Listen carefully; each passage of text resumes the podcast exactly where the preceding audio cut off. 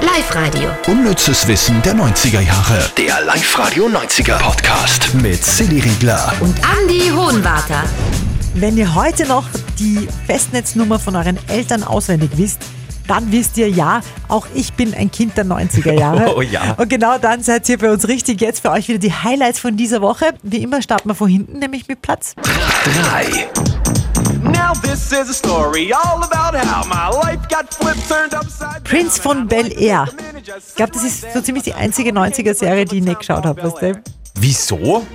Ich weiß es nicht. Keine Ahnung. War er nicht sympathisch? Oder war ich beschäftigt mit Melrose Place und Buffy? Ich habe keine Ahnung. Aber ich Prince von Bel Air wirklich keine einzige Folge gesehen.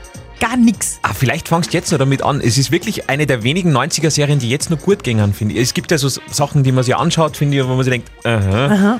Und Prinz von Bel Air geht wirklich gut, finde ich. Okay, und, und noch besser geht's, wenn man das weiß, was du die Woche verraten ja, hast. da geht's überhaupt ganz von selber quasi.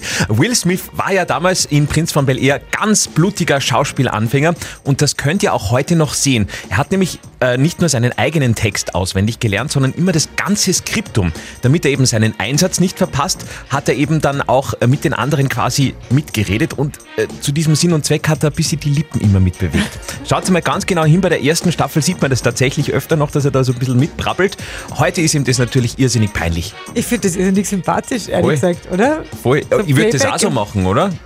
Ist ja eh logisch, oder? Dass man den anderen Text auch. Ich weiß es nicht. Ich kann es nicht sagen. Ich habe nur eine Schauspielerfahrung und das war das Hirtenspiel in der Volksschule 2 in Enns. Und Was hast du gespielt? In Hirten. Ah! Ah, na, Krippenspiel heißt es, Krippenspiel. Und ich war der Hirte, ohne Sprechtext. Aber ganz wichtig, wenn ihr euch das anschauen wollt, Will Smith, Bel Air, äh, vielleicht traue ich mir auch mal drüber, gibt's äh, sechs Staffeln auf Netflix. Platz 2.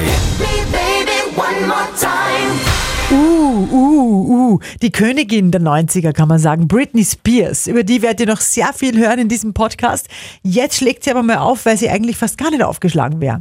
genau. Britney Spears hat wegen den Spice Girls nämlich fast keinen Plattenvertrag bekommen. Die drei größten Plattenfirmen, die es damals gegeben hat, haben Britney allesamt abgelehnt. Mit der Begründung, ja, das Publikum will momentan lieber Spice Girls oder Backstreet Boys hören. Also Solokünstler, das ist momentan überhaupt kein Thema. Platz 1. Ein Film, den man in den 90ern gesehen haben muss, Terminator 2. Und können wir uns irgendjemand anderen vorstellen in der Rolle des Terminators als unseren Arnold Schwarzenegger?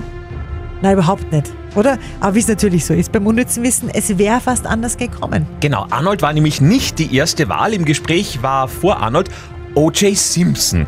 Der ist aber abgelehnt worden. Die Begründung ist völlig irre. Äh, er war nämlich zu sympathisch. O.J. Simpson, Ja, der vermeintliche, seine eigene Frauenmörder, ja.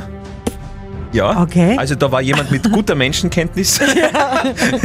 auch Sylvester Stallone hätte übrigens den Terminator spielen sollen, hat aber dann auch abgelehnt. also bin mir sicher, der, der O.J. Simpson nicht genommen hat, weil er zu sympathisch ist, hat dann Arnold Schwarzenegger wegen seiner guten Englischkenntnisse genommen, oder? Das ist genau. eine coole Info. Und können wir noch einmal besprechen, ob man jetzt eigentlich Terminator, Terminator, Terminator sagt? Aber war das nicht überhaupt so ein Phänomen der 90er Jahre mit diesen äh, Filmtiteln? Weil wir hatten ja auch Titanic, Titanic, dann wussten wir auch nicht so richtig. Das stimmt, ja. oder, genau. oder, oder The Matrix, Matrix. Hat man auch nicht gewusst. Manta Manta? ja. Mentor. Live-Radio. Unnützes Wissen der 90er Jahre. Der Live-Radio 90er Podcast. Mit Silly Riegler. Und Andy Hohenwarter.